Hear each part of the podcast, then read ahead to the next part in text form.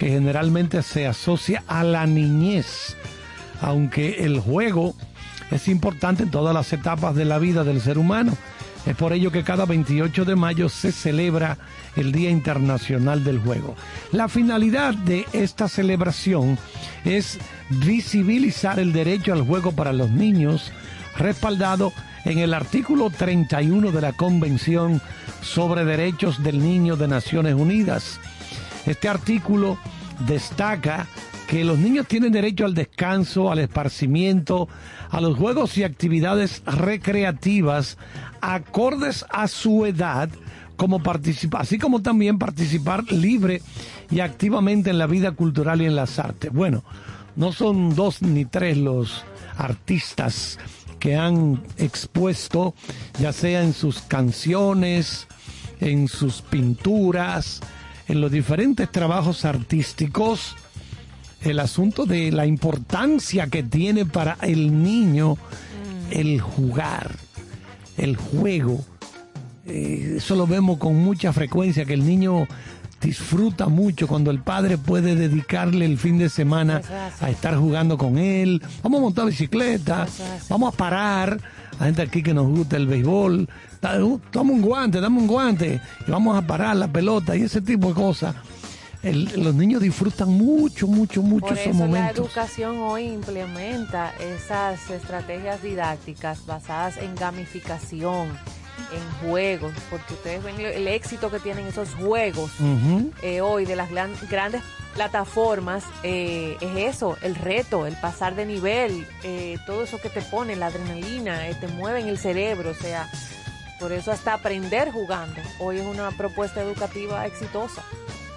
Yo siempre le he dado mucha importancia a la actividad física, que entiendo que eso es lo que le da como una terminación completa al ser humano. Es decir, tú te la pasas trabajando eh, usualmente en oficinas o trabajando con asuntos más bien de corte de intelectual, vamos a llamarle, pero si tú no lo combinas con el alguna actividad, algún juego, alguna actividad física. libre. Eso, hay entiendo que hay problemas. Sí, sí, sí, sí, sí, sí, se demanda.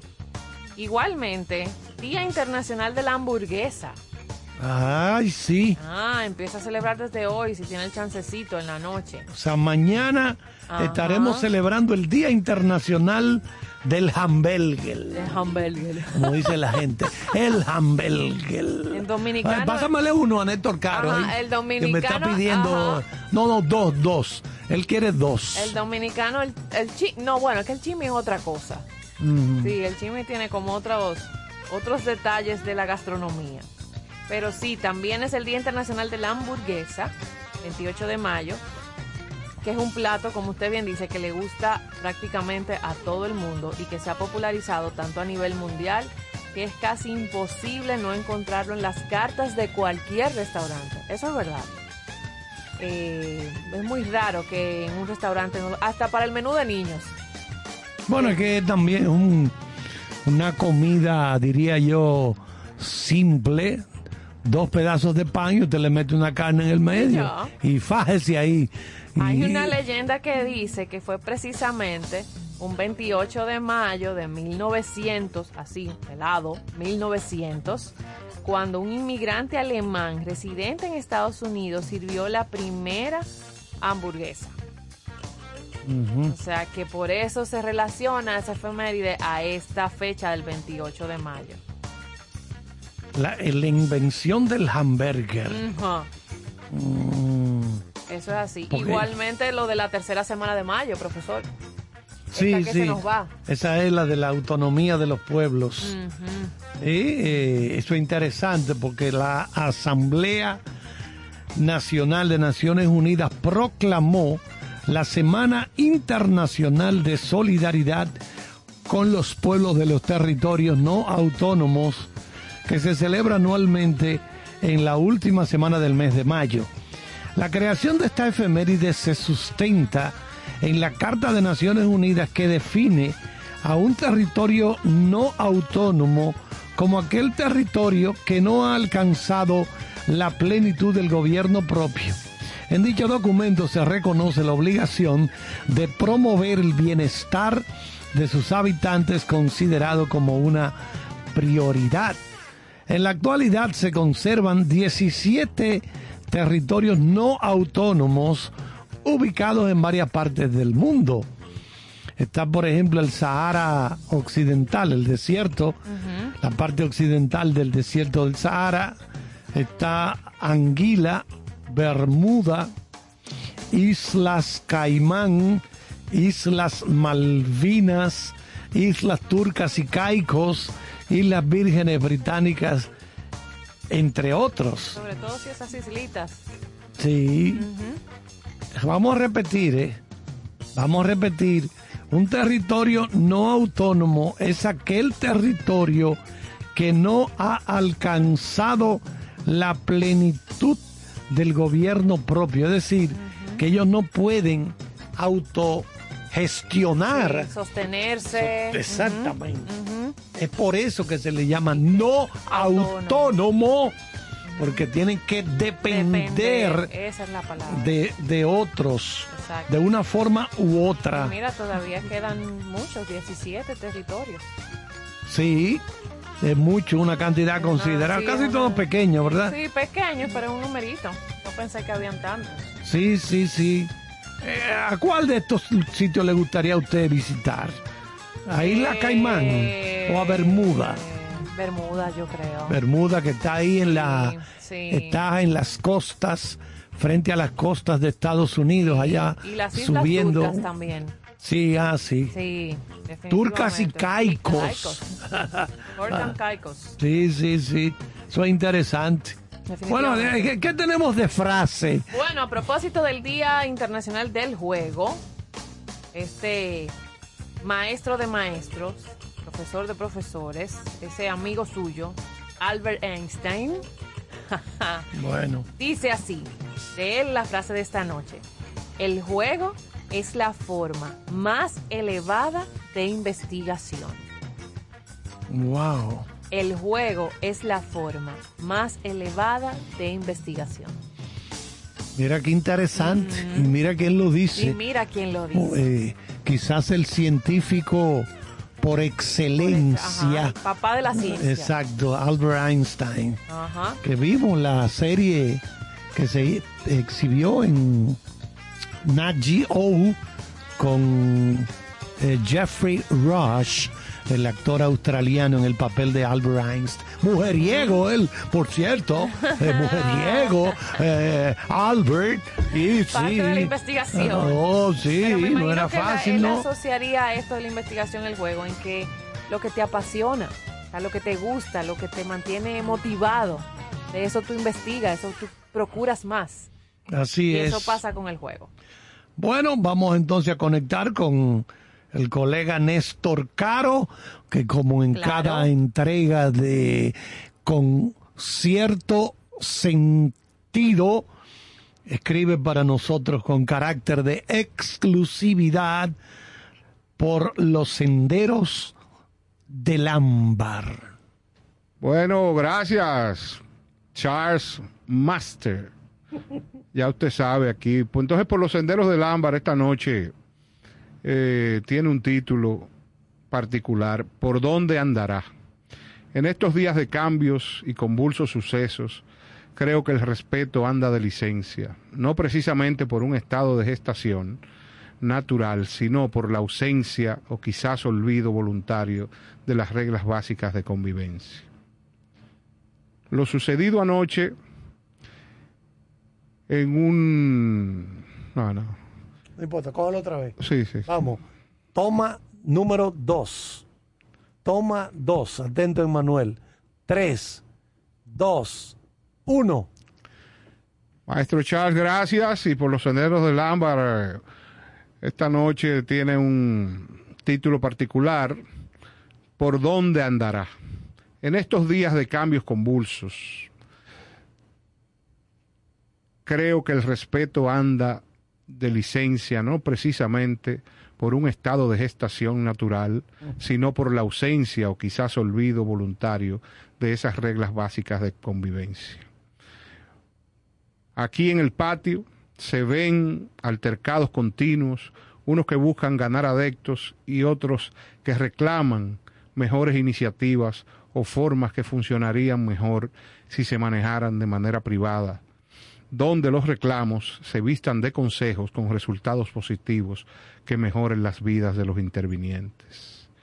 Diálogo es sinónimo de capacidad para vivir entre iguales, pero anoto que es fundamental no ofender para evitar conflictos innecesarios. Espero que pronto vuelva en sí el respeto mutuo. Ah, eso es un anhelo que tenemos todos, de que el respeto sea lo que predomine siempre. Una de las cosas que hemos logrado en estas últimas décadas, con sus defectos, no somos perfectos, es que ya comienza cierta clase dirigencial a ser un poco tolerante eh, con el, entre, entre sí. Y yo creo que eso es un paso de avance en nuestro país. Pero creo que la palabra respeto debe estar por encima de todo. Así es, excelente. Bueno, así es, gracias, maestro Néstor Caro. Yo creo que Por llega. esa capsulita especial de cada es. noche. Bueno, yo creo, Santana, que debemos seguir. De inmediato. Sí, vámonos Eh, con. Propicio que después de este primer segmento disfrutemos, porque aquí se va a poner mucha. ¿Oíste, Manuel? Mucha música, porque hay para colocarla hoy. Del gran invitado de esta noche y de este especial, Pablo Milanés en Concierto Sentido.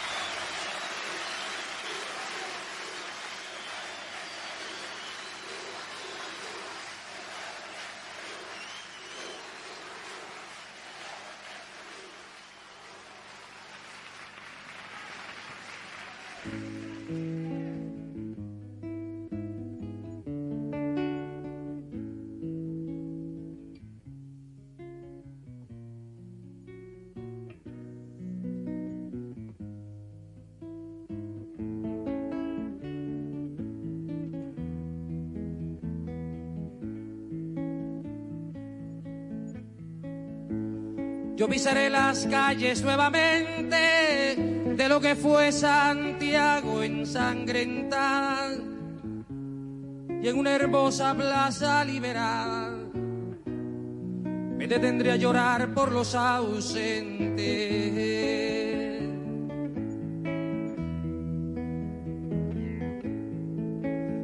Yo vendré del desierto calcinante y saldré de los bosques y los lagos y evocaré en Cerro de Santiago a mis hermanos que murieron antes.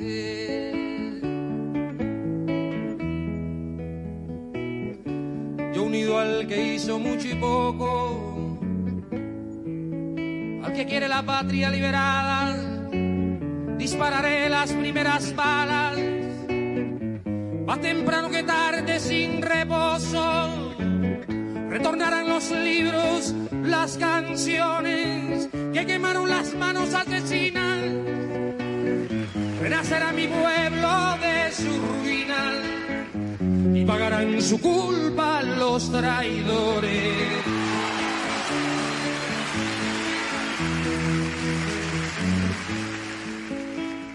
Un niño jugará en una alameda y cantará con sus amigos nuevos si ese canto será el canto del suelo, a una vida cegada en la moneda.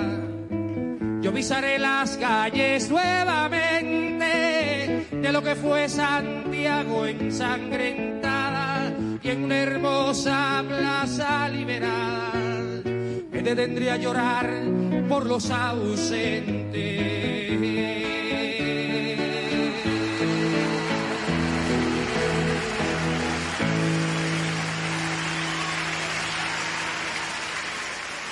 Con cierto sentido.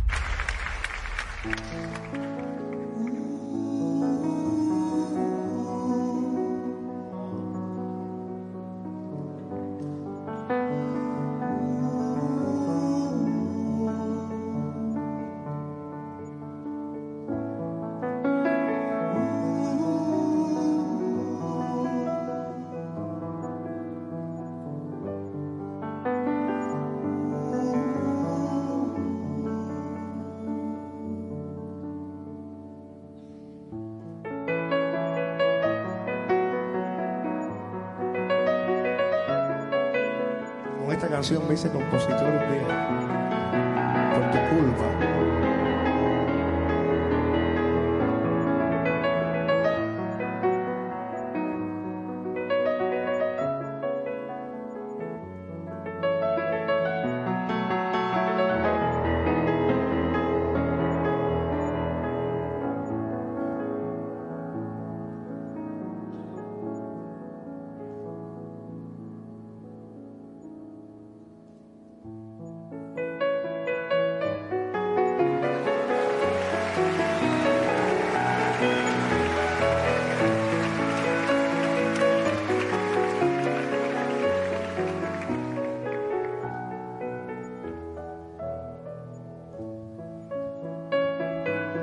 Muchas veces te dije que antes de hacerlo había que pensarlo muy bien.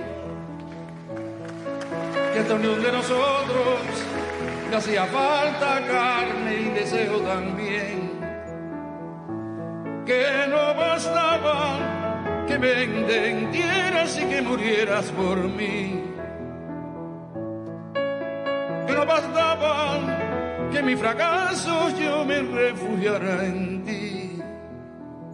Y ahora ves lo que pasó al fin nació, al pasar de los años, el tremendo cansancio que provoco ya en ti.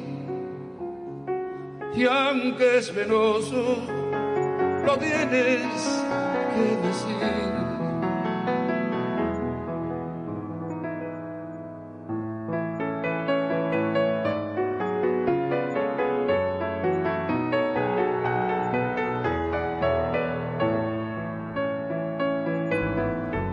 Parte esperaba que un día el tiempo se hiciera cargo del fin. Si así lo hubiera sido, yo habría seguido jugando a hacerte feliz. Y aunque el llanto es amargo, piensa en los años que tienes para vivir. Que mi dolor no es menos y lo peor ya no puedo sentir. Y ahora tratar de conquistar con vano afán ese tiempo perdido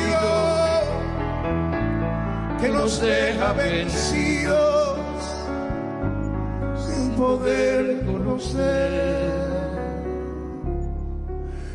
eso que llaman amor para vivir,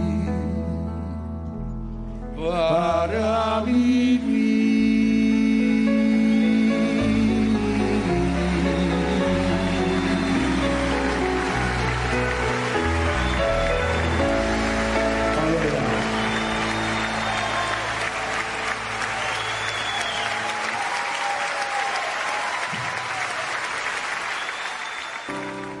Pavel cierto sentido. Cierto sentido es una revista cultural multimedia que ha aparecido para ser un pulmón de información de todo lo que tiene que ver con el arte y con el buen vivir. Así que, ya saben, manténganse en contacto con cierto sentido. Por estación 97.7. Estamos de vuelta con nuestro espacio con cierto sentido en nuestro especial de viernes, donde estaremos pues, ah, a propósito que quiero agradecer de nuevo que nos enviaron las boletas para mañana sábado, estaremos a las 7 en la Quinta Dominica, donde habrá un buen enfrentamiento blues contra jazz. Ay, qué chulería. Blues contra jazz y estaremos desde bien temprano ahí, el aforo es pequeño. Usted es el árbitro. Solamente sí estaremos en esas funciones. 115 personas lo, Qué capacidad. chévere, Que lo disfrute. Entonces decíamos que hoy vamos a dedicar nuestro especial de cada viernes al poeta y cantautor cubano Pablo eh, Milanés. Dígame, Santana. ¿Sabes, profesor, que antes de adentrarnos en la trayectoria y en la vida de Pablo Milanés, referir a nuestra audiencia, siempre desde aquí, desde aprender, que nunca está de más, de apoyarle un poco la historia, que un cantautor y un poeta de la, de la canción es un músico por lo general solista que escribe y compone y canta sus propias canciones, que eso lo, lo destaca, lo diferencia también. Aunque hay muchos cantantes de diversos géneros que escriben sus propias canciones, el término cantautor suele usarse casi siempre para referir por sobre todo artistas adscritos al folk acústico y canciones que suelen que se suelen incorporar eh, más bien temáticas eh, sociales, políticas, personales o filosóficas. Por eso la grandeza de estos eh, poetas de la música, por esta, esta ¿cómo será? Calificativo o este renglón de ser cantautores, que no es cualquier o poca cosa. El género musical característico del cantautor se conoce como canción de autor. Durante un tiempo se denominó a este tipo de música canción de protesta. Hoy en día el género se encuentra menos cargado de connotaciones críticas o reivindicativas que en el pasado, dando espacio a las reflexiones individuales, filosóficas e incluso tratando temas relativos al amor romántico. Bueno, y la nueva trova. Que también es parte de Pablo Milanés. Sí, género del cual nuestro invitado, ¿verdad? Él es uno de los fundadores. Pues la nueva trova forma parte del movimiento latinoamericano de la nueva canción, la cual tendía a utilizar textos que fueran literariamente autoconscientes, sofisticados y elaborados formal y académicamente.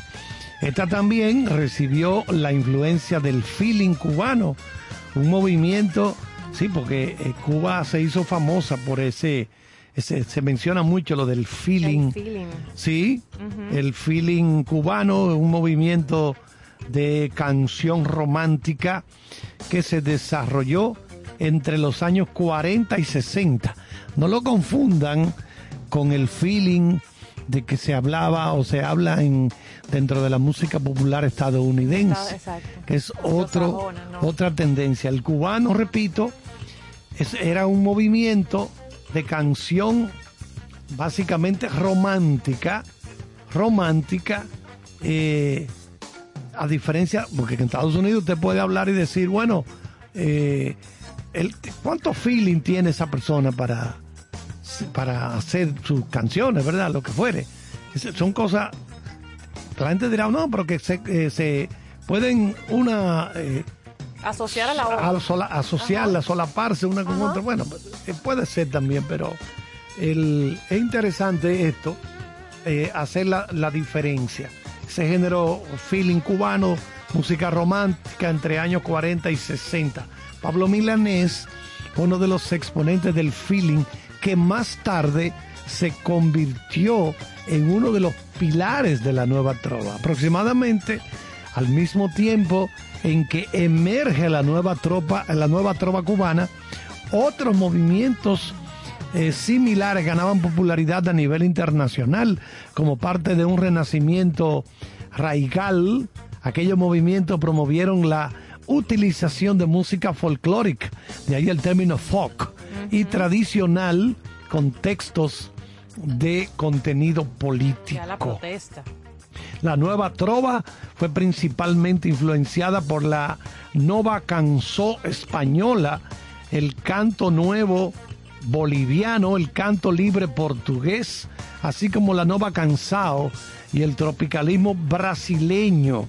Aproximadamente en esa misma época adquirieron gran popularidad, notoriedad algunos puertorriqueños como Roy Brown, Andrés Jiménez, Antonio Cabán Vale y el grupo Haciendo Punto en otro Qué buen nombre ese. Haciendo Punto en otro son.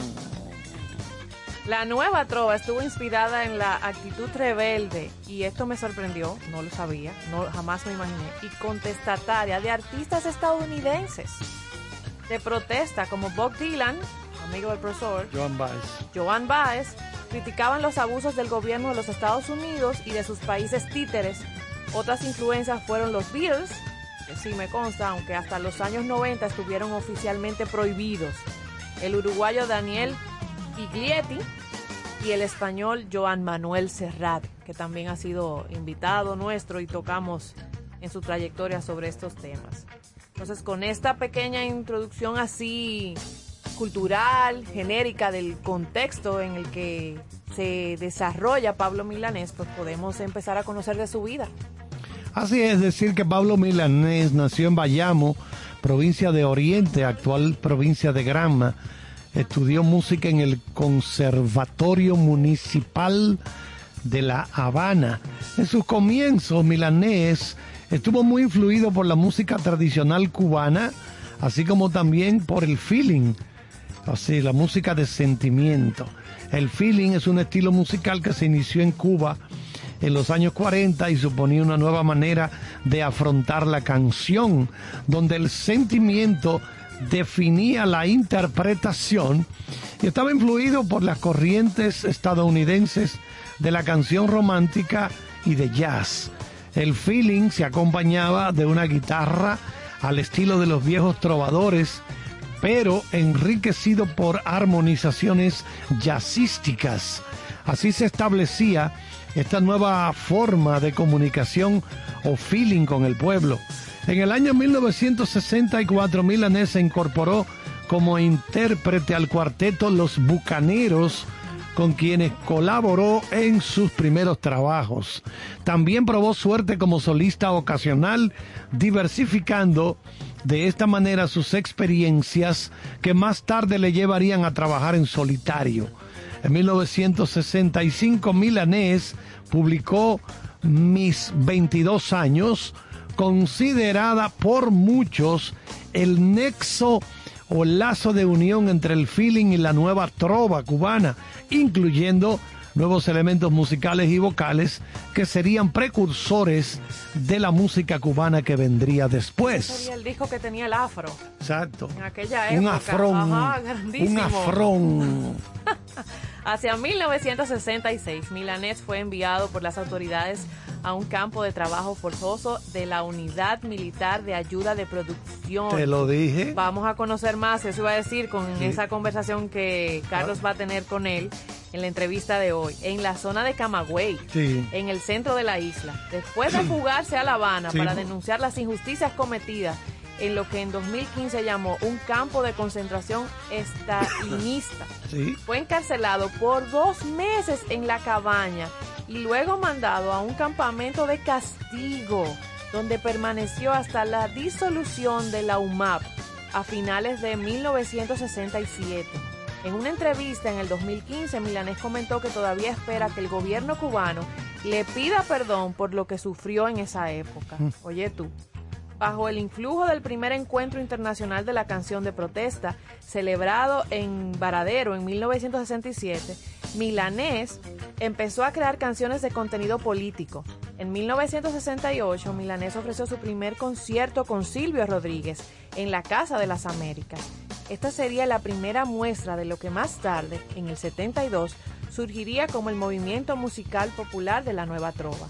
En ese mismo lugar conocería a los miembros de la élite cultural y musical de otros países americanos, con los que compartía sus preocupaciones sociales, tales como Violeta Parra, Mercedes Sosa, oye qué pandillita, Daniel Biglietti, Chico Buarque, Simone, eh, Vinicius da, de- da Moraes, Milton Nacimiento, Víctor Jara, entre otros muchos, pasaron por la Casa de las Américas. ¡Wow! ¡Qué lugar aquel!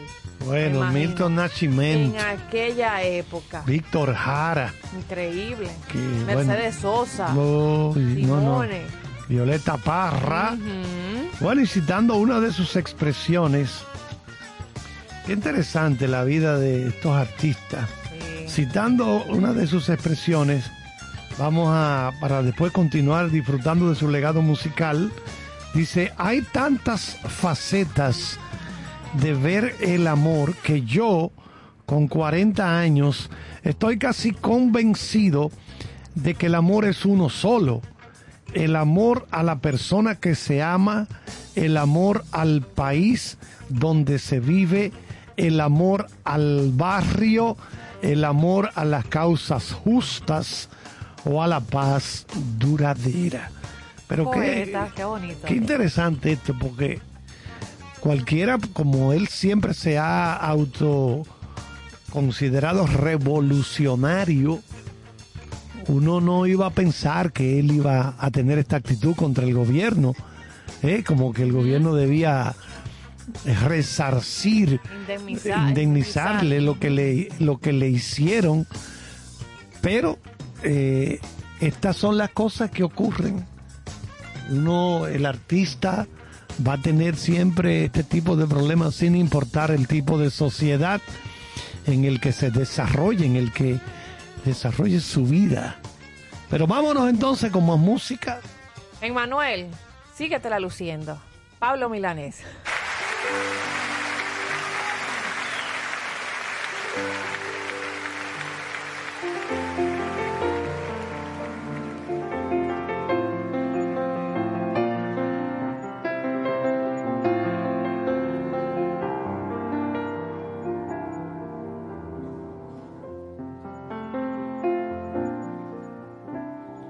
Todavía quedan restos de humedad. Sus olores llenan ya mi soledad. En la cama su silueta se dibuja cual promesa de llenar el breve espacio en que no está. Todavía yo no sé si volverá. Nadie sabe al día siguiente lo que hará. Aunque todos mis esquemas no confiesan ni una pena me nada a cambio de lo que da. Suele ser violenta y tierna, no habla de uniones eternas, pasa entrega, cual si hubiera solo un día para amar. No comparte una reunión gusta la canción que comprometa su pensar. Todavía no pregunté, ¿te quedarás? Temo mucho la respuesta de un jamás. La prefiero compartida antes vaciar mi vida. No es perfecta, más se acerca a lo que yo simplemente soñé. el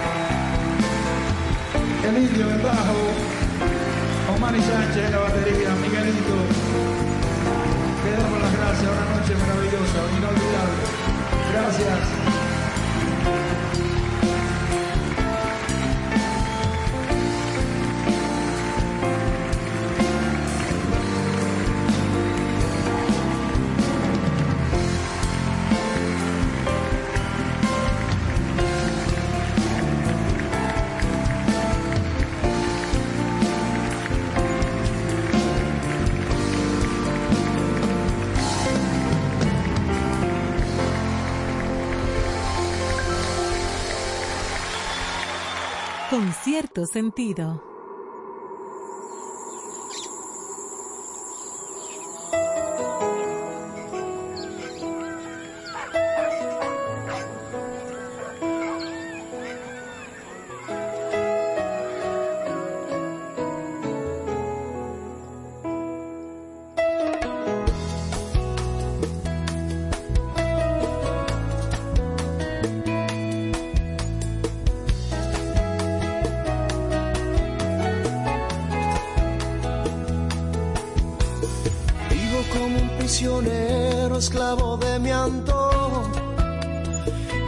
Si fuera poco, siempre estoy pensando en ti.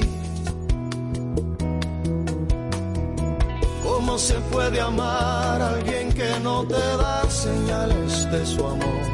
Que no le importa nada mi dolor, porque eres siempre así.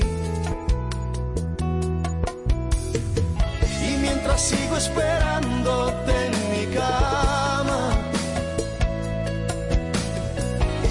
esperanza que alguien te hable de mí, porque solo soy de ti, mientras yo sigo aquí y se me van los días. En el mismo lugar donde escribí tu nombre. Y ya no hago más que organizar mi vida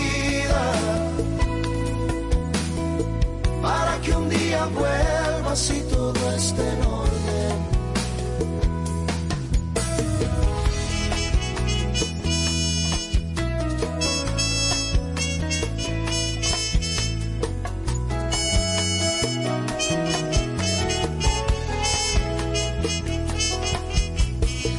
Yo no te pido que me quieras si tú no lo sientes, corazón. Solo dame una razón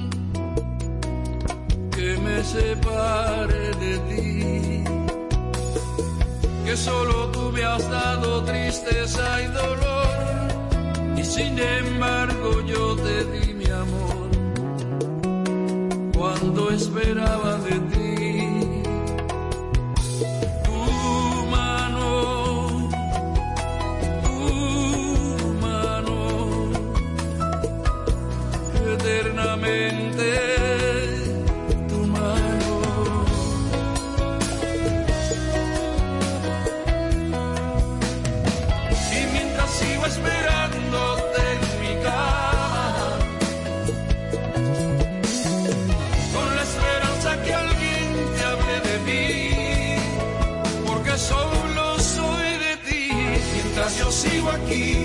Se me van los días.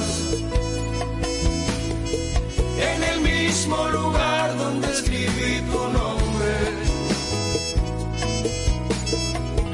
Y ya no hago más que organizar mi vida para que un día vuelvas y todo esté en orden. Mientras yo sigo aquí y se me van Mientras yo sigo aquí extrañando cada noche. En el mismo lugar donde escribí tu nombre. En el mismo lugar donde escribí tu nombre. Y ya no hago más que organizar mi vida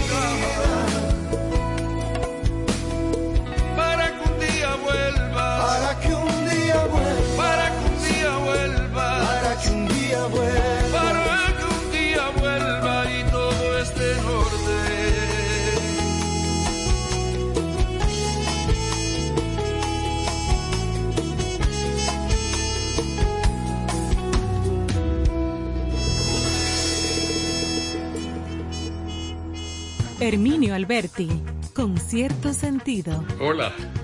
Néstor Caro se ha propuesto dar cierto sentido al arte de vivir en el arte. De 8 a 10 de la noche, cada noche en la 97.7, te invito a acompañar a Néstor Caro con cierto sentido.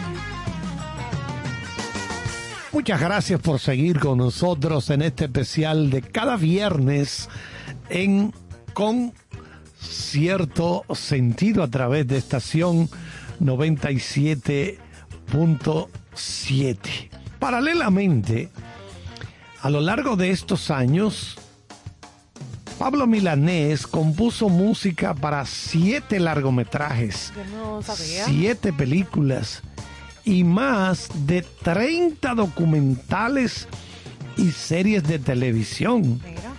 El catálogo discográfico de Pablo Milanés lo conforman decenas de álbumes y constituye uno de los tesoros musicales más ricos de toda Latinoamérica.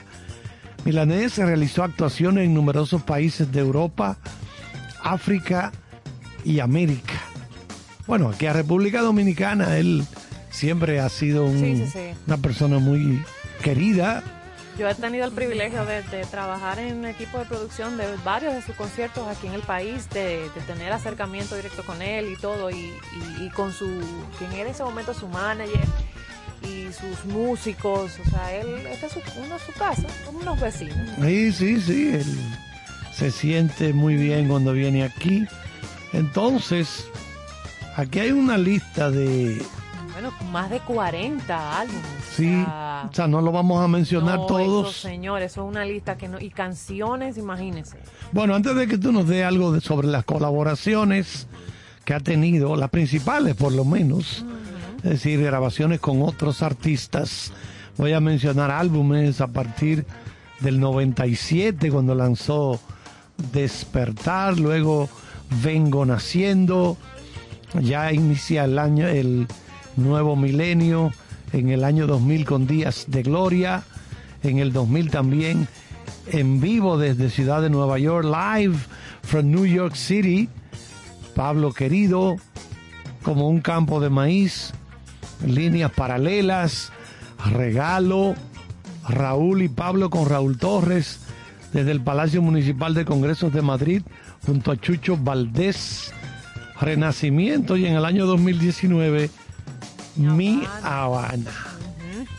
Entre las colaboraciones, numerosos artistas grabaron sus canciones o han cantado con él en conciertos o discos, como Silvio Rodríguez, que lo mencionamos, Joaquín Sabina, Soledad Bravo, Simone, eh, Tania Libertad, Manuel Mijares, Amaya Uranga, Ana Belín, Lilia Vera, Caco Senante, Joan Manuel Serrat, Víctor Manuel, Miguel Ríos, Raúl Torres, Xiomara Laugar, Anabel Rodríguez, en fin, esa lista es igual que los álbumes, eh, innumerable.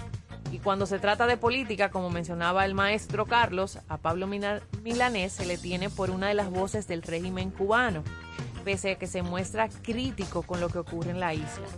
Sí, porque soy un abanderado de la revolución, citando sus palabras, no del gobierno. Si la revolución se traba, se vuelve ortodoxa, reaccionaría contraria a las ideas que la originaron. Uno tiene que luchar.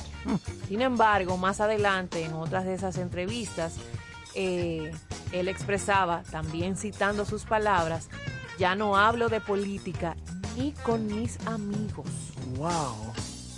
Bueno, Llama vida privada, es profesor. que te digo, el arte, Sí, la sensibilidad de esta gente está por encima de, de ideologías y de gobiernos. Esa fuerza creativa que ellos tienen no es de esta galaxia. No, no, no, no. La mueven otros intereses muy diferentes. Eh, ya no hablo de política ni con los amigos. Ay, no, no me ponga esos temas. No, no estoy en eso.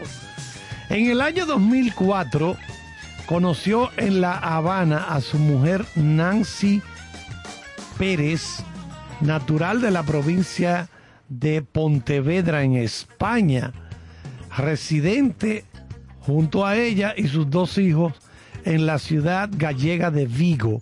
Es decir, en este momento él está viviendo allá en, en España. A lo largo de su vida, pero yo creo que él constantemente está de vuelta, va y viene, va y Sí, viene. sí, sí. Algo parecido a lo que hace Ana de Armas, aunque no sé si Ana de Armas sigue viviendo en España. Yo creo que Ella- ya muy más ubicada. en Los Ángeles por, los- Ángeles, por los trabajos. Sí, porque Ana, amiga nuestra, claro, está. Claro, claro. Ana cubana, ¿verdad? Sí. Pero tiene doble nacionalidad porque sus abuelos, sus abuelos son españoles. Para mí una Que sus abuelos muy, muy bonita. Sus abuelos viven en Cuba, pero eh, ella eh, se fue a hacer carrera desde España y saltó ahora a Estados Unidos. Pues bueno, hay que decir que a lo largo de su vida Pablo tuvo que entrar al quirófano decenas de veces. Oigan eso, a la sala de operaciones debido a un problema de huesos que le provocaba fuertes dolores y que incluso en el año 2012 le llevó a cancelar su gira de conciertos por España. En junio del 2014, Pablo Milanés ingresó en el complejo hospitalario universitario de La Coruña, en España, para someterse a un trasplante de riñón donado por su esposa. Por Nancy. Su hija, la cantante y productora musical Suilén Milanés, tristemente falleció el 31 de enero de este año por un accidente cerebrovascular. Suilén, una de las tres hijas del matrimonio de Pablo Milanés y Yolanda Bennett, desarrolló una amplia carrera en el ámbito musical en sus 50 años de vida y se había labrado un nombre propio en el mundo cultural cubano. Porque creo que la otra es Aide. Wow, pero qué, qué triste esta. Y me parece que él no pudo estar, no pudo viajar, creo que por temas de salud. Sí, por el asunto tal vez de la pandemia y ese tipo de cosas. Es decir, que miren cómo él ha tenido que... Yo recuerdo que en uno de los conciertos, por lo menos aquí que vimos allá en la Plaza España, él estaba mucho tiempo sentado. y se habló de que tenía, no sé si era que tenía flebitis, un problema como que las piernas, para sostener el cuerpo, exacto, ese tipo de cosas. Pero eh, eso parece que se lo han ido corrigiendo porque ya él no lo vemos tan tanto tiempo sentado. No es que no se siente, él se sienta un momento, pero no, no tanto. No, y que en esos momentos estaba en los procesos de esas cirugías que usted mencionó también. Ah, bueno, puede ser. Puede ser. Y mira, un trasplante renal también. Sí, eh, Muy fuerte, muy fuerte. Bueno, pues nada. Yo creo ¿Seguimos que. con música? Claro que sí. Vámonos con la música de... Del amigo personal del profesor Carlos Almanzar y con cierto sentido.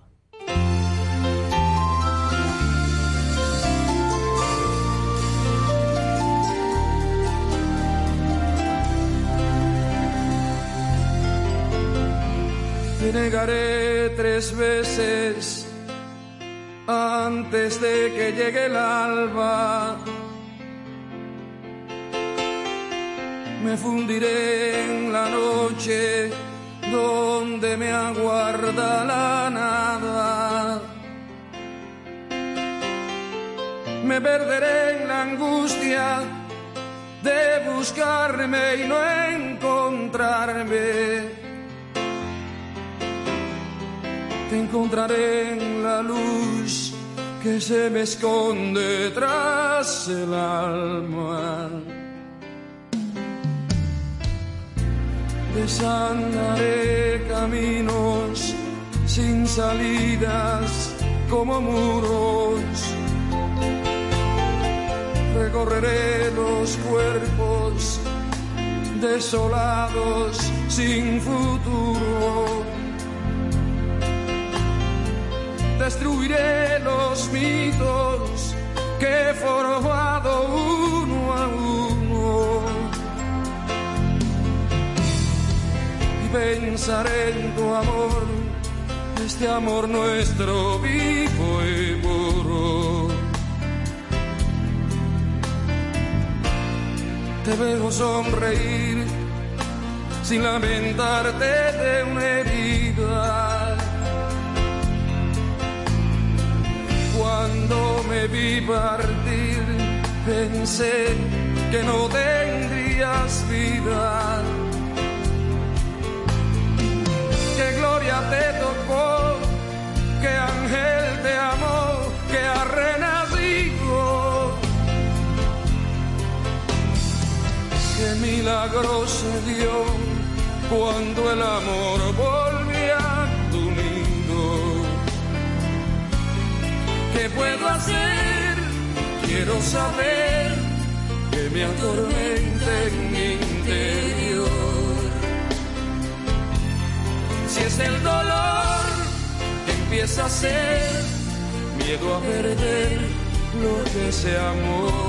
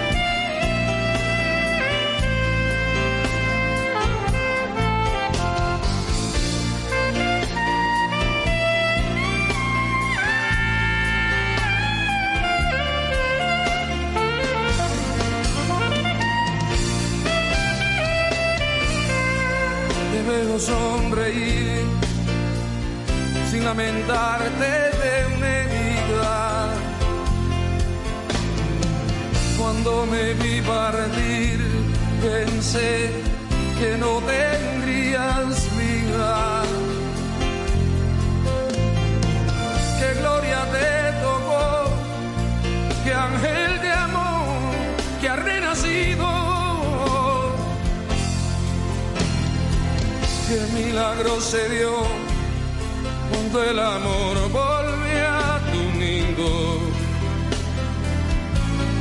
¿Qué puedo hacer? Quiero saber que me atormente en mi interior. Si es el dolor que empieza a ser miedo a perder lo que se amó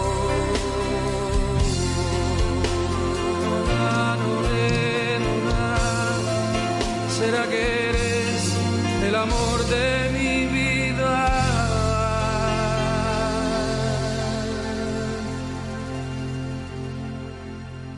Con cierto sentido.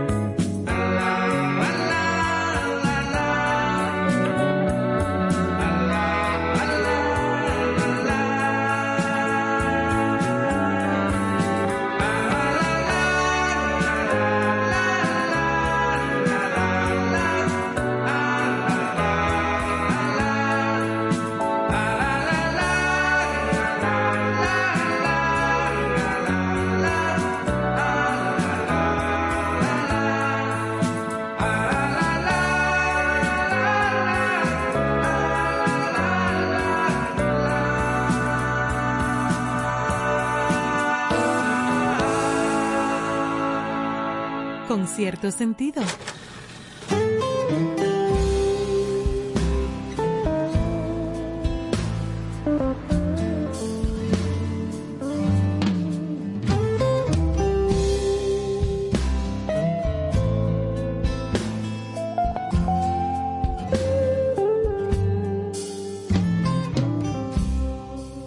Muchas veces te dije que antes de hacerlo había que pensarlo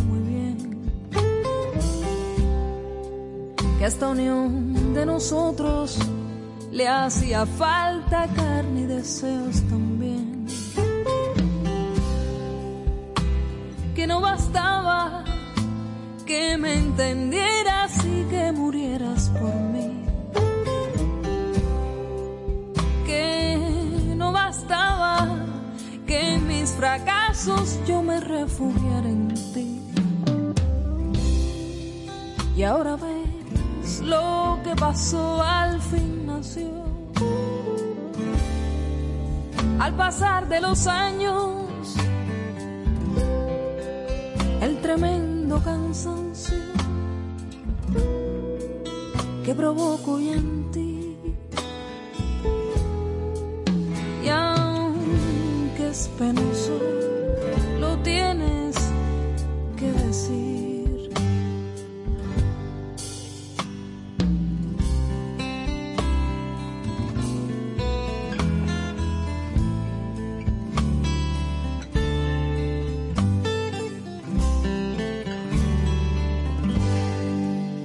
mi parte esperaba que un día el tiempo se hiciera cargo del fin. Si así no hubiera sido, yo habría seguido jugando a hacerte feliz. Y aunque el llanto es amargo, piensa en los años que tienes para vivir. Menos, y lo peor es que ya no puedo sentir. Y ahora tratar de conquistar con mano afán este tiempo perdido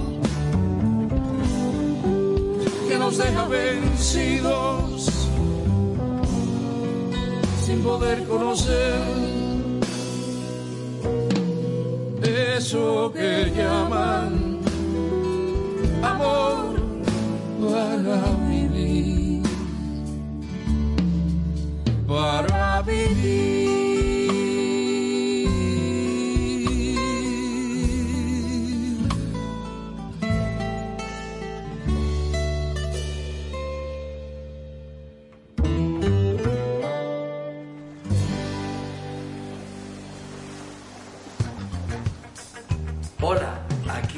Aquí Michelle Camilo, felicitando a mis amigos de Concierto Sentido, donde celebraremos la cultura, el arte y la buena música. Con cierto sentido. Bien, y aquí estamos de regreso en Concierto Sentido, disfrutando de este viernes del arte del buen vivir y de la música tan agradable y especial, tan buena música del cantautor y ese gran poeta Pablo Milanés, que es nuestro invitado de este viernes 27 de mayo. Y antes ya de pasar a ese momentito tan especial que nos prepara el maestro Carlos, eh, conversando directamente con el invitado de la noche, apuntar que Yolanda, profesor, esa canción, Ay, ese buque insignia de Pablo Milanés. Él no grabó Si Yolanda estuviera con- aquí, estuviéramos, Yolanda. Él no grabó Yolanda con con Procuro olvidarte. Sí, ¿Cómo que se llama? Manuel Atento. Esa es la brasileña. sí, sí, sí, sí, sí. O- o- el- es una, un transexual. Sí, un transexual. Sí, se me va el nombre, pero sí. Sí, Como sí. dice en la buena frase, en la punta de la lengua. Bueno, ya nos acordaremos. Sí, Yolanda, esa, esa canción insignia de Pablo Milanés, eh, tiene una profunda historia de amor, como usted mencionaba en el segmento pasado. Fue escrita por el mismo Pablo en el año 1970, pero no salió hasta el 2005. Pareciera que es de allá atrás, pero en el 2005 que decidió lanzarla junto a la película Siempre Habana, que tomó un punto significativo dentro de su carrera para las nuevas generaciones, quienes voltearon a escuchar más a fondo la canción del cantautor. Para Milanés era clara la canción desde el primer momento que tuvo un encuentro con su musa, Yolanda Bennett, que usted la mencionó como madre de sus hijas, su primer matrimonio, en el año 1970, quien desde la primera vez lo dejó cautivo al punto de escribirle esta canción que todos conocemos, Yolanda.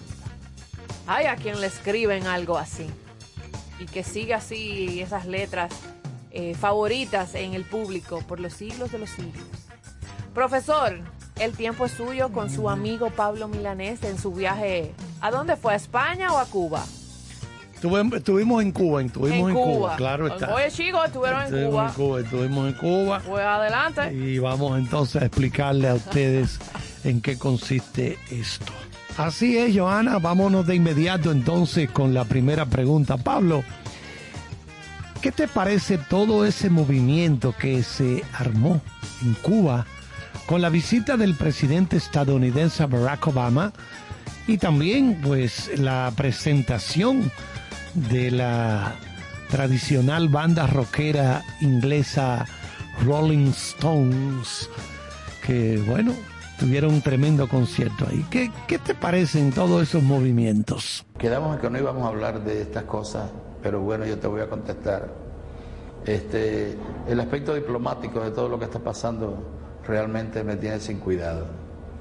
Son cosas que no sé si tendrán un resultado inmediato, posterior, pero vamos a ver lo que sucede después de este, como le llamo yo, idilio diplomático.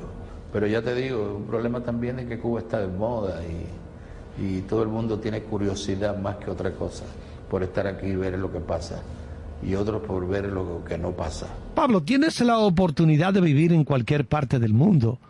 ¿Por qué permaneces en Cuba? ¿Por qué pasas más tiempo en Cuba? Bueno, permanezco en Cuba en primer lugar porque soy revolucionario. Crecí con esta revolución, me hicieron revolucionario y no renuncio a ser revolucionario. Soy crítico con las cosas que se hacen y quiero que cambien.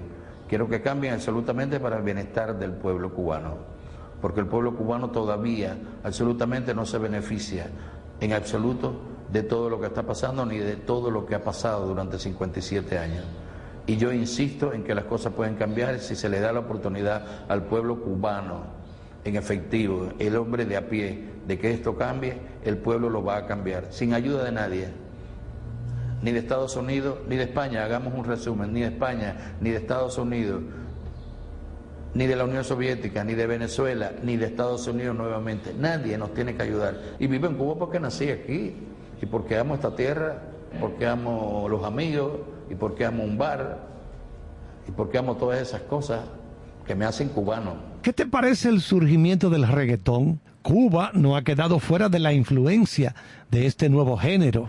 No solamente en Cuba, creo que hay una decadencia absoluta en la música popular en, el mundo. No, a mí no me gusta el reggaetón. Sí, lo considero música, pero mala. Llegada de la revolución, igualdad para todos. Háblanos un poquito de, de esto. Absolutamente todo.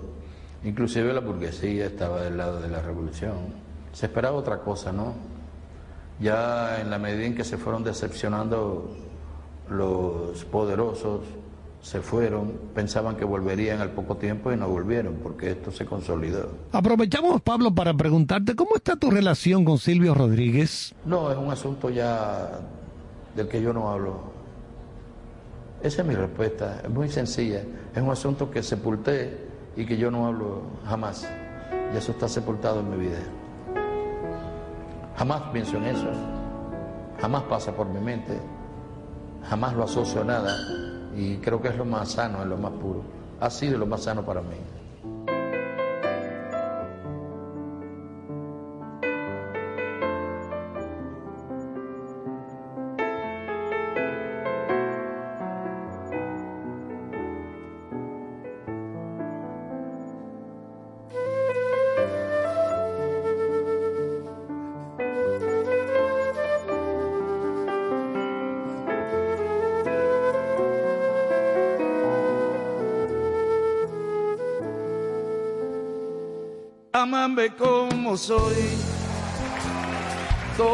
Tómame sin temor,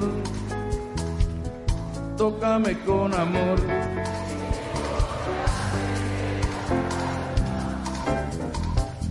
Bésame sin rencor, trátame con dulzor, mírame por favor, que quiero llegar a tu alma.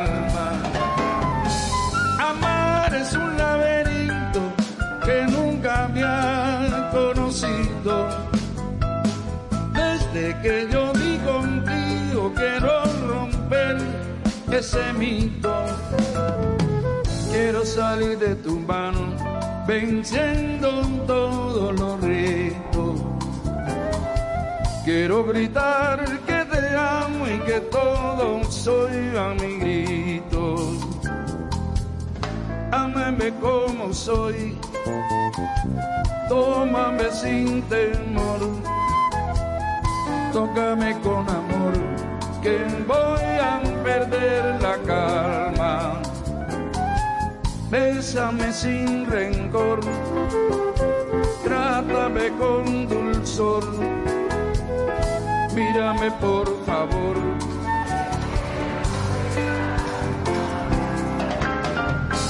Lo bello es lo que ha nacido del más puro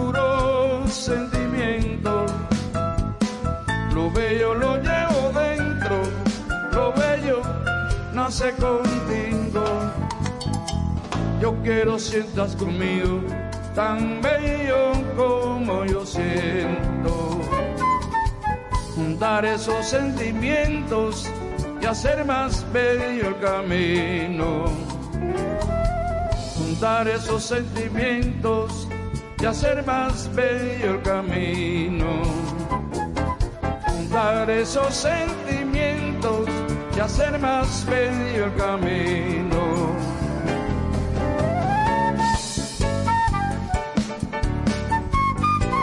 Elisa Aldana.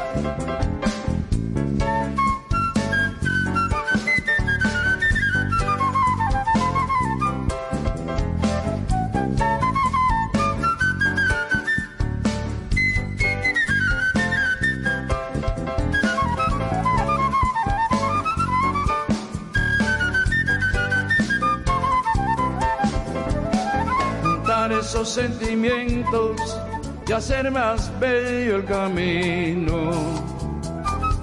Juntar esos sentimientos y hacer más bello el camino. Juntar esos sentimientos y hacer más bello el camino. Con cierto sentido. Pablo, queremos que nos cuentes sobre el momento en que te llevaron a un campo de concentración un campo de trabajo en Cuba para la realización del servicio militar obligatorio. Aparte de su respuesta, vamos a escuchar también a su suegra y a algunos amigos que compartieron esa época. Me sentía revolucionario. Y cuando me engañaron de aquella manera, me dicen, no, usted está citado para... Usted ha sido elegido, un telegrama así, para el servicio militar. Y fui elegido para mandarme a un campo de concentración. Me parece que aquello fue brutal. Para un muchacho de 23 años, aquello fue brutal. Cuando yo vi que bajó la escalera y cogió para arriba, ¡ay, qué llanto! Me dio un llanto. Pobrecito. Flaquito así. Estaba rodeado de guardias con bayonetas y unos guardias acá lado de las puertas de los autobuses, muchos autobuses, cientos de autobuses. Y ahí no tuve tiempo de despedirme ni de mi esposa ni, ni de mi madre que me acompañaron para despedirme, pero una cosa de todo, eh, en el fondo feliz. Yo decía, bueno, no lo hubiera querido, hubiera querido seguir en lo mío, pero bueno, me llaman para un deber, me voy satisfecha y me iba satisfecha. A Pablo trataron de prohibirle muchas cosas y él siempre se rebeló contra aquello. Era un niño cuando estaba en el programa de José Antonio Alonso y le prohibieron cosas y él decía que no, que le iba a cantar eso, que iba a salir con ella, con aquella, con aquel. Es decir, que era inquieto y rebelde. fíjate tú, no lo tomo mal, digo, bueno, esto es un error que han cometido y empiezo a documentarme. Mis amigos me empiezan a mandar libros, pero sobre todo el libro Iván Denisovich de, de Solzhenitsyn, fue el que me abrió los, ojos sobre todo lo que podía pasar y después de ahí, bueno, seguí leyendo muchas más, más cosas. no tiene que ver, pero me leí La montaña mágica y también me di cuenta de lo que, lo que tenía que ver estar encerrado en un lugar y superarlo eh, lo que significa aislarse de, del mundo y superarlo, lo que significa estar en un ambiente donde tú crees tu propio ambiente intelectual y tu propio ambiente de superación personal y, y superarlo. ¿Te das cuenta? Lo que yo trataba de averiguar dónde estaba, que por qué la gente estaban allí, que esa unidad qué cosa era, porque como ya yo ya tenía más o menos un nivel en el en la puerta se dice, no, ese es para las personas que han tenido problemas, que tienen problemas de eh, homosexuales, eh, qué sé yo, se lo llevan para allí, así, cualquier problema que no estuviera acorde con la política que la revolución tuviera en ese momento. Al resumir los actos del sexto aniversario de la integración del movimiento juvenil cubano, el secretario organizador del Comité Central del Partido, Armando Jar, expresa. Queremos una juventud rebelde, una juventud que piense con su propia cabeza, una juventud que sea capaz de razonar, de estudiar, de aprender y de investigar. Un día empezaron a llegar presos comunes al campo, gente que había cometido distintos delitos y que estaban en cárceles habaneras, antiguas cárceles en el año 65, este, eh, fundamentalmente en el Castillo del Príncipe. Venían de allá y nos juntaron. Nosotros nos preguntamos, ¿qué, qué sentido tiene esto? ¿Enfrentarnos? ¿O las cárceles están muy llenas y necesitan vaciarle y traerlo para acá? En fin, fue una idea oscura que nunca entendimos y que pudo haber ocasionado enfrentamiento entre unos grupos y, y otros hay que ser muy fuerte, hay que ser muy verdadero para estar en una experiencia tan jodidamente dolorosa como esa y, erguir la cabeza y no arrodillarse y, y seguir adelante y no perder las ganas de vivir, de cantar, de hacer una familia, de hacer patria. A tu juicio, Pablo, ¿quiénes la pasaron peor en esos campos de concentración o campos de trabajo? En realidad las que los pasaban peor eran los homosexuales. Peor aún. O sea, una tarde se aparecieron camiones con una lista, unos oficiales, nombrando a gente así, una operación relámpago. Eso ocurrió en todos los campos de Camagüey. La misma tarde cronometrados. Los recogieron a todos, los llevaron para guetos, guetos, se puede decir, eh, lejos, lejana, y los aislaron juntos, todos ellos, en distintos eh, campamentos. Queremos también una juventud de acero, una juventud dispuesta al sacrificio, una juventud que combata las tendencias egoístas, la blandenguería, el conformismo frente a los errores.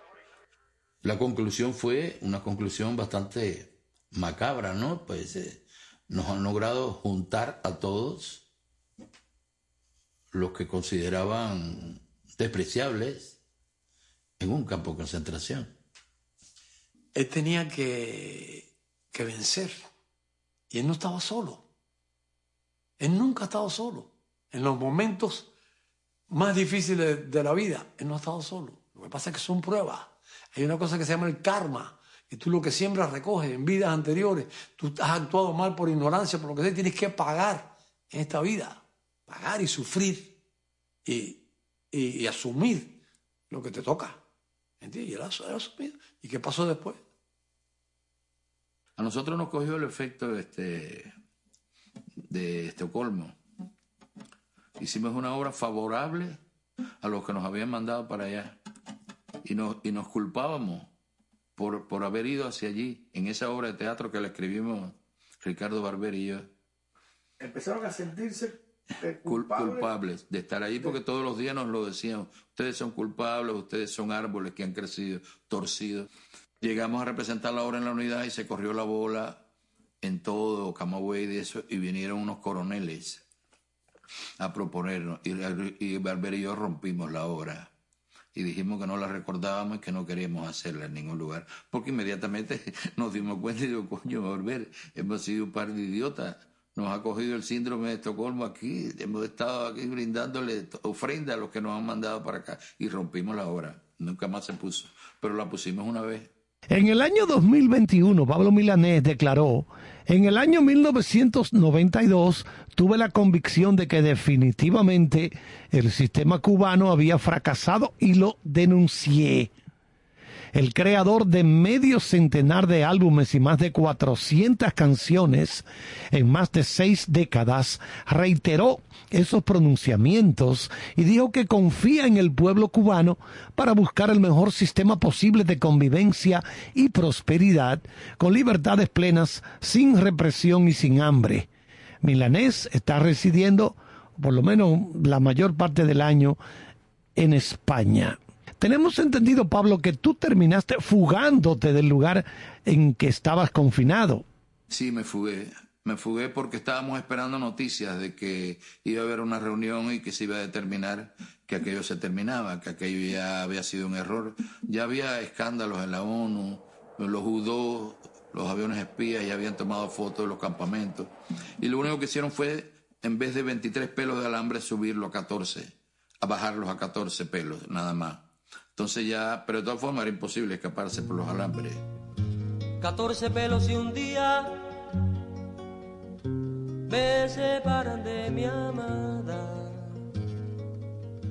14 pelos y un día me separan de mi madre y ahora sé a quién voy a querer. Y entonces yo hice un recital esa noche. Y un recital ¿De feeling?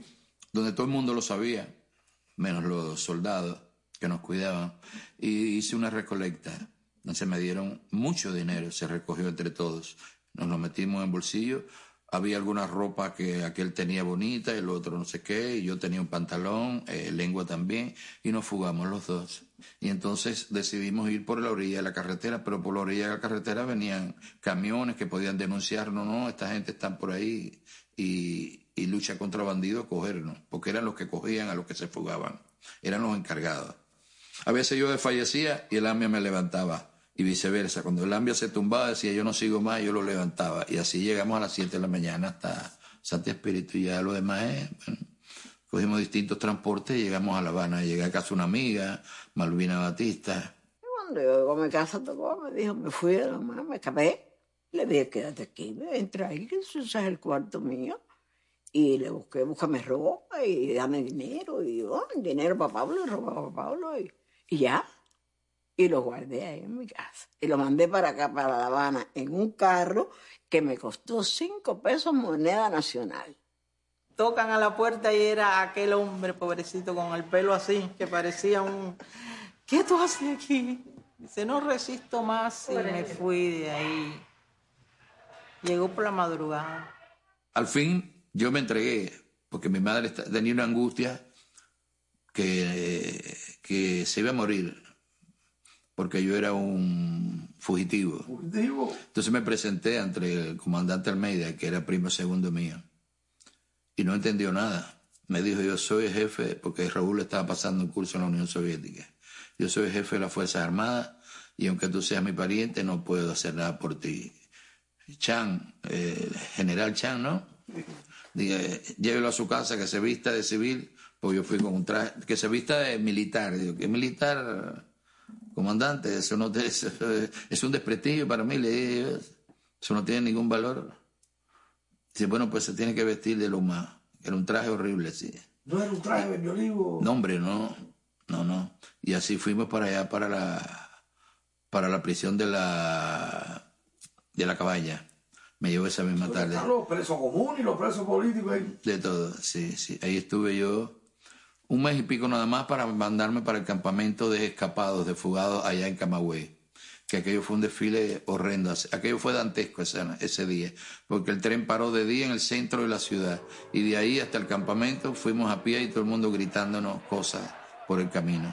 Y yo encima estaba cojo porque me había desgarrado un pie, porque también me hice eh, director de cultura en la cabaña, presenté la lata de pintura, la monté, hice un montaje de la lata de pintura con los presos de allí. Nunca dejaste de trabajar. No, no, no, no. Y, y, y era el jefe de los profesores, de los profesores. Y yo daba clase a su vez. A continuación vamos a escuchar el testimonio de la cantante Miriam Ramos y luego al propio Pablo Milanés que nos relata por qué fue llevado a este campo de concentración.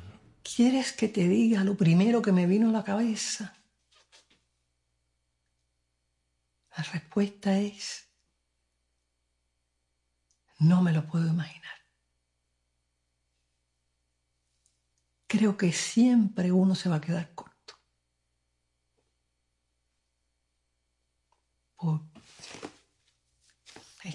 es demasiado, demasiado doloroso demasiado fuerte. No, no me siento muy capaz de abordar el tema. No fue por homosexual, no fue por drogadicto, no fue por contrarrevolucionario. No, no, no, fue por mi, mis opiniones que tenía respecto a la revolución a partir de un, de un revolucionario. Y que era yo bastante liberal para decirlo donde quiera que, que lo estimaba. Yo estoy esperando a eh, alguien que un día dé una disculpa a Pablo y a otras personas por, eso lujo. Hombre, la historia se la dio, pero no, pues, es personalmente. Los días de gloria se fueron volando y yo no me di cuenta. Solo la memoria me iba sosteniendo lo que un día... Creo que esas cosas se se piensan de joven en la medida en que va pasando el tiempo tú vas adquiriendo una sabiduría propia que te permite vivir y sobrevivir, pero no cambias el mundo, que es lo que tú pensabas cuando joven, no cambias nada, simplemente lo recreas, pero no, no hay cambios. El mundo, en mi criterio, sigue igual y todas las cosas que yo pensaba cuando joven, que es natural, un idealismo extraordinario, ya no se dan cuando tú eres más maduro y sabes todo lo que está pasando y sabes los vericuetos de cada cosa, sabes los vericuetos de, la cultura, de la sociedad, de, la economía, de lo social, de la política. Ya cuando llegas a eso y te conviertes en un sabio de ti mismo, ya eres más escéptico y no cambias nada, simplemente sobrevives y haces lo que sabes hacer. Que es lo que me queda de aquella mañana, de esos dulces años. Cien ira y desganos, los días de gloria los dejamos ir. Perdí mi yagroba y mi colibrí. Perdí mi guitarra, se perdió en la bruma, donde pierde el habla y te pierdo a ti. Los días de gloria se fueron con todo lo que un día fui.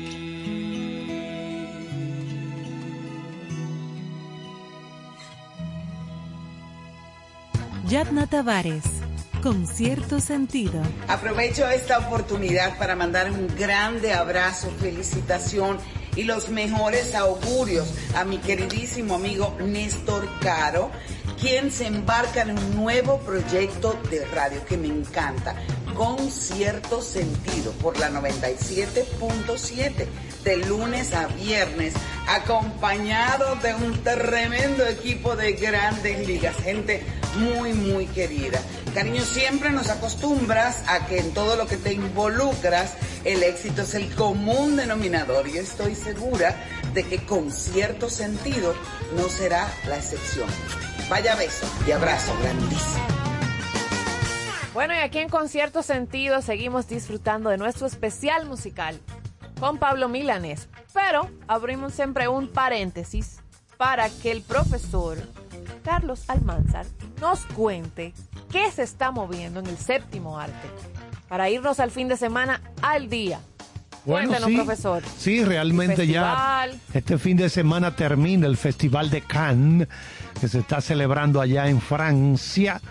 Y la, lo que tenemos que destacar más es que las estrellas de la vieja escuela, eso- esos veteranos, como el caso de Julia Roberts, Tom Cruise, pues están, han estado bien activos y desde eh, la semana pasada, ¿verdad? Cuando se inició todo esto, ahí hubo una flotilla de aviones de la patrulla acrobática de la Fuerza Aérea Francesa haciendo vuelos rasantes por encima del Palais de Festivales de Cannes, previo a la proyección de Top Gun Maverick. Ahí quedó claro que el certamen se rendía ante Tom Cruise la última estrella de cine que ha, eh, des- que ha desestimado a las plataformas, esas plataformas streaming, ¿verdad? Ah, le dijo, ah, ah. Y que se ha lanzado de manera desbocada al cine espectáculo. Bueno, pues aquella tarde se confirmó que en un año en, que, en el que el festival avanza por las ondas expansivas de la pandemia y en el que el patrocinio de TikTok de la alfombra roja causó irritación, no, hay nada más seguro que veteranos como Tom Cruise, Julia Roberts, Naomi Campbell o Eva Longoria para relanzar su imagen. Tom Cruise y Jennifer Connelly estuvieron posando para los fotógrafos en la sesión de la película Top Gun Maverick. El COVID-19 provocó que desaparezcan los, los llamados photo calls, las estrellas, eh, las estrellas asiáticas que antes del 2019 habían conquistado las entradas a las sesiones de gala y que muy pocos actores de las nuevas generaciones pasen por la Crozet, donde desfilan lo- los actores, ¿verdad? Y la invasión de Ucrania ha hecho que no haya ni rastro de magnates rusos. Si en el horizonte llama la atención la escasez de yates varados en la bahía de la ciudad, en las calles resulta evidente que desapareció la prostitución de lujo.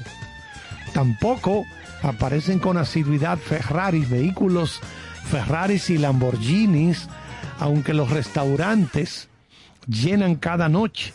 Hay 11.000 acreditados más que en el 2021 y el mercado del cine se cerró el pasado martes con una vuelta con señales de recuperación del negocio mundial. La presencia de Tom Cruise ha opacado el resto de actores, actrices, modelos e influencers que quisieran lucirse en Cannes. Su alfombra roja del primer miércoles del festival fue también la pasarela aprovechada por las empresas de cosmética L'Oreal y la de joyería Chopard, que además crea las palmas de oro como la que por sorpresa se le entregó al actor para mostrar músculo de los de los talents, que es la hipérbole en inglés con la que la industria define a sus promocionados a, a su disposición. Por supuesto, en Cannes, donde se desarrollan tres alfombras rojas diariamente, todo el Star System francés aparece constantemente. Pero ese día casi no hubo hueco para ellos, con excepción de Omar Sy, el actor de Lupin, la serie Lupin de, de la cadena o la plataforma streaming Netflix, Jennifer Connelly. Al lado de, luego de Tom Cruise aparecieron John Hamm, Jennifer Colley, los veteranos de Top Gun Maverick, junto a los pilotos más jóvenes, el más conocido, el actor Miles Teller, recuerden, ya tiene algunas películas, Miles Teller, eh, en su haber, Splash, aquella película en que él hace el papel de un baterista Ahí estuvieron actrices como Eva Longoria, Aishwarya Ray, Viola Davis y una de las más ansiadas de las nuevas generaciones por la marca de ropa, Elle Fanning. Modelos como Tony Garn, Josephine Scriber, Anja Rubik, Jasmine Tux, influencers como Leonie Han y Pevida, o incluso las sobrinas gemelas de Lady D, Amelia y Elisa Spencer. Bueno, vi a Viola Davis con un vestido amarillo increíble, ¿eh? Estuvo en la proyección de Top Gun Maverick. Desde hace casi dos décadas, la alfombra roja se ha convertido en el mejor escaparate de la alta costura para mostrar sus diseños. Si antes los portaban intérpretes, ahora directamente los lucen las supermodelos.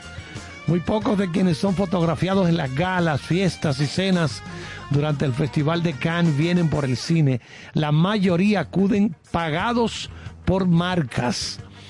Antes de la pandemia, la industria del lujo había abierto brecha en el mercado asiático, así que por eso desde el año 2015 se multiplicó la presencia asiática, especialmente China, en la costa azul.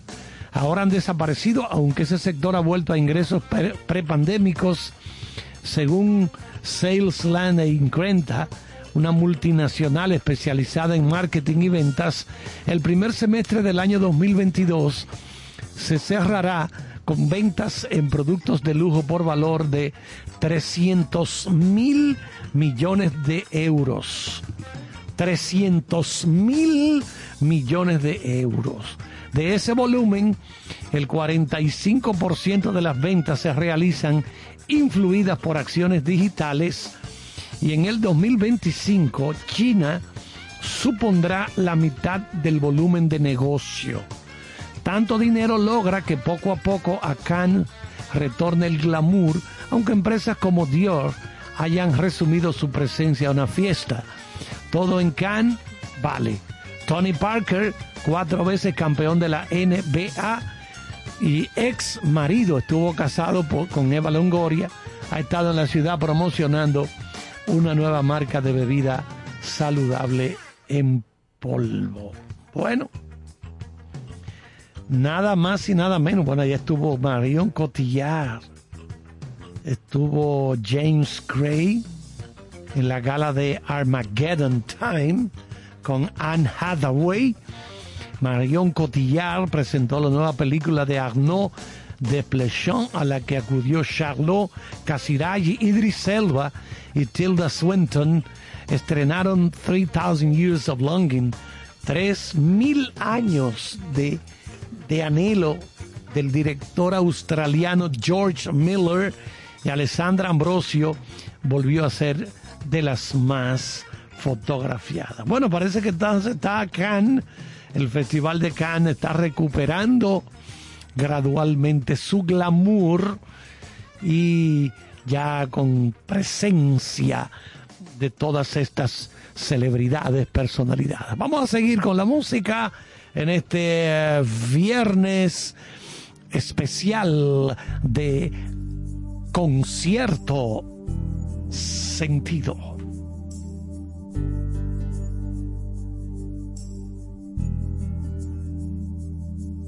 Yo tenía un botón sin hojar, un gusano de seda, medio par de zapatos de clau y un alma en almoneda una hispano Olivetti con caries, un tren con retraso, un carnet del atleti, una cara de culo de vaso, un colegio de pago, un compás, una mesa camilla, una nuez o bocado de Adán, menos una costilla una bici diabética, un cúmulo, un cirro, un estrato,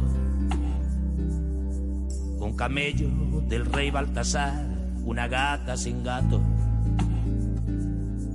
Mi Anijol, mi Gioconda, mi Wendy, las damas primero, cantinflas, mi bola de nieve, mis tres mosqueteros mi tintín, mi yo-yo, mi azulete, mi siete de copas. El zaguán donde te desnudes sin quitarte la ropa. Mi escondite, mi clave de sol, mi reloj de pulsera. Una lámpara de Alibaba dentro de una chistera. No sabía que la primavera duraba un segundo. Yo quería escribir la canción más hermosa del mundo. Yo quería escribir la canción.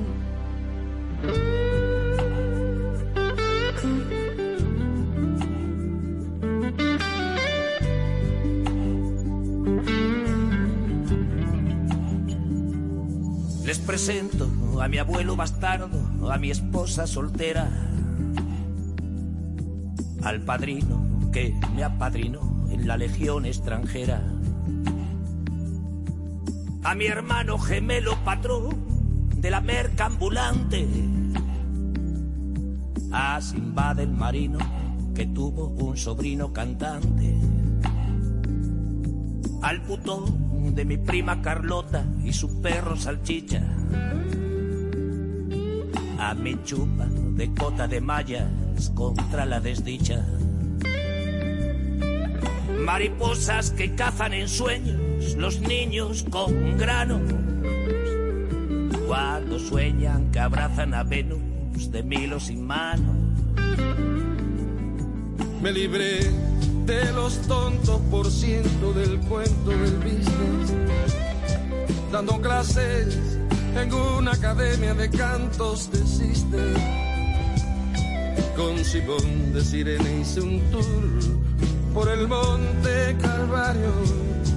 ¿Qué harías tú si Adelita se fuera con un comisario? Frente al cabo de poca esperanza, arrié mi bandera. Si me pierdo de vista, esperadme en la lista de espera. Heredé una botella de ron de un luchar moribundo. Yo quería escribir la canción más hermosa del mundo. Yo quería escribir de un tirón La canción de las babas del mar, del relámpago en pena. De las lágrimas para llorar cuando valga la pena. De la página encinta en el vientre de un blog trotamundo. de la gota de tinta en el himno de los iracundos. Yo quería escribir la canción más hermosa del mundo.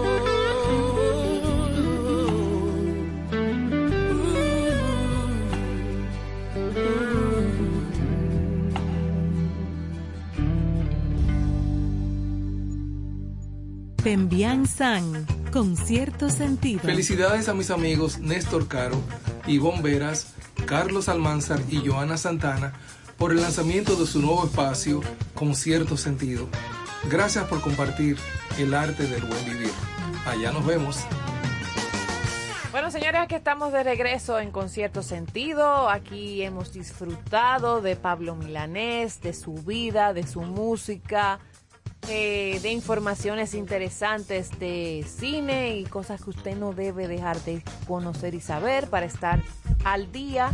Y de esa súper entrevista que el profesor Carlos nos preparó y nos, y nos trajo como cada viernes. Esto ha estado eh, como un combo todo. El- la hamburguesa, las papitas, el refresco. Aquí no ha faltado nada.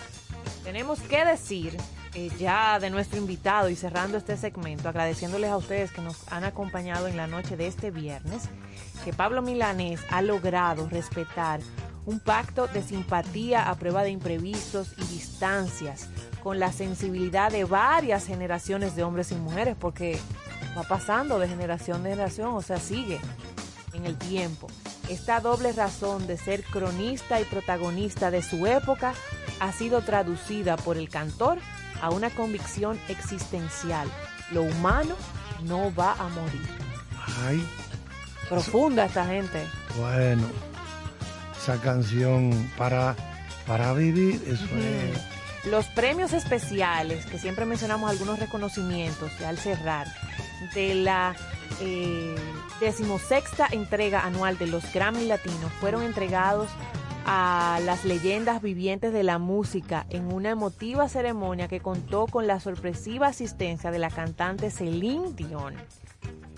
Y ahí en esa entrega destacaron los reconocimientos al cantante cubano Pablo Milanés. También estaba la dominicana Ángela Carrasco y los españoles Ana Belén y Víctor Manuel, que son muy cercanos a la carrera de, de este gran cantautor. Así como el gran combo de Puerto Rico que recibieron el premio a la excelencia por sus trayectorias artísticas. Bueno, lo más reciente, Pablo Milanés, gran protagonista en Victoria del ciclo abierto por concierto. El programa musical contará en junio y julio, en el próximo mes de junio y en julio, con las actuaciones de Tomás Merlo, el cantautor Miquel Inunciaga y el cuarteto Metropolitan Union. Dentro de su gira Días de Luz, Milanés actuará el 23 de julio en el pórtico de la Catedral de Santa María de Vitoria como gran reclamo del ciclo abierto por concierto. Bueno, la verdad que la, la carrera de este hombre es increíble porque sigue trabajando, al igual que Silvio Rodríguez, ellos siguen... No los detiene el tiempo no, y su música gente- se escucha y se disfruta como el primer día. Esa gente sigue trabajando con una Y frecuencia... llenando lugares. Sí, sí, sí. Bueno, que realmente son figuras muy trascendentales. Exactamente. La obra que han hecho, las canciones, cientos y cientos de composiciones, como veíamos anteriormente, música para cine, películas, documentales, series de televisión. Protestas, para el alma, para casarse, para dividirse, No, no, no, para de todo. Para Bueno, de todo. bueno, yo creo que ya llegó la hora de irnos. Señores, nos vamos. Gracias por acompañarnos. Pasen un buen fin de semana. Como dice la amiga Ivonne, abrácese, bésese, pásela bien, descanse, desconéctese. Pero sobre todo, eh, si tiene a su mamá, pues aproveche este fin de semana para afianzar esos lazos de amor, de respeto y de compartir con la familia. Y de hacerle saber que, que es un ser humano al que se le agradece todo lo que ha hecho y lo que ha dado. Así que tengan bonito fin de semana y nos encontramos otra vez el lunes aquí mismo por el mismo canal en Concierto Sentido. Cuídense mucho. Bye. Bye bye.